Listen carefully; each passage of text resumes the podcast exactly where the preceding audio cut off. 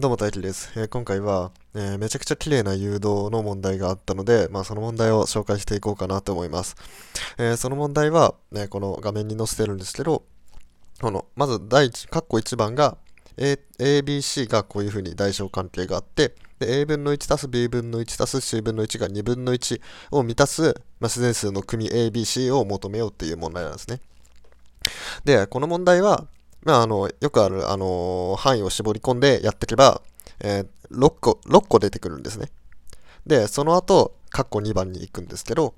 で、今度カッコ2番は、PQR が、えー、さっきの ABC の関係と逆なんですよね。で、その上で、えー、P たす Q たす R っていうものが N になる。っていうものを満たす、えー、2N の約数の組。えー、つまり、例えば 2N は偶数なんで、えー、例えば、えー、なんか4だとしたら、PQR はそれぞれ1、2、4みたいな感じで、そういうふうに、えー、することができて、で、その時の PQR の組の個数を求めようっていう問題ですね。で、これちょっとあの、本あの本物のあの問題からはちょっと書いてるんですけど、でその誘導の部分だけを、えー、分かりやすくするために、まあ、こういう問題文にしてて、で、このこのカッコ1からカッコ1とカッコ2何にも関係ないように思えるんですけどこれめちゃくちゃ関係していてもう本当に綺麗な誘導になっていて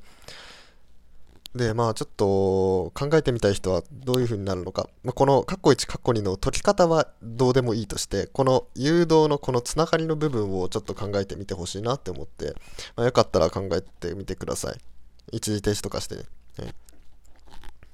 えー、これ、どういう誘導になってるかっていうと、これ、括弧1の、この a 分の1足す b 分の1足す c 分の1イコール2分の1っていうものの、この両辺に 2n っていうものをかけてやるんですよね。で、両辺に 2n をかけてやると、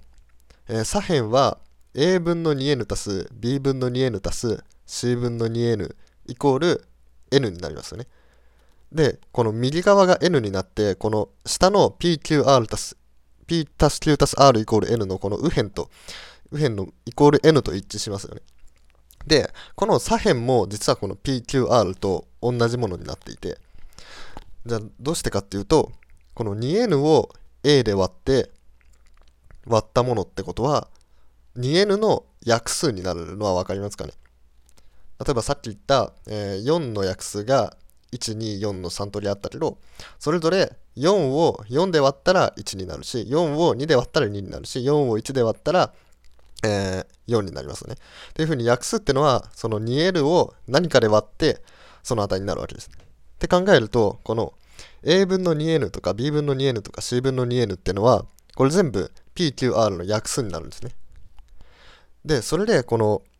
えー、この ABC の代償関係と PQR の代償関係も、えー、分かることができ、えー、このなぜこういうふうになってるのかが分かることができて、え A 分の1、えっと、ABC が A が一番小さくて C が一番大きいとするとこれ逆数にしてやるとこの符号の向きが変わりますよね例えば、えっと、2と3は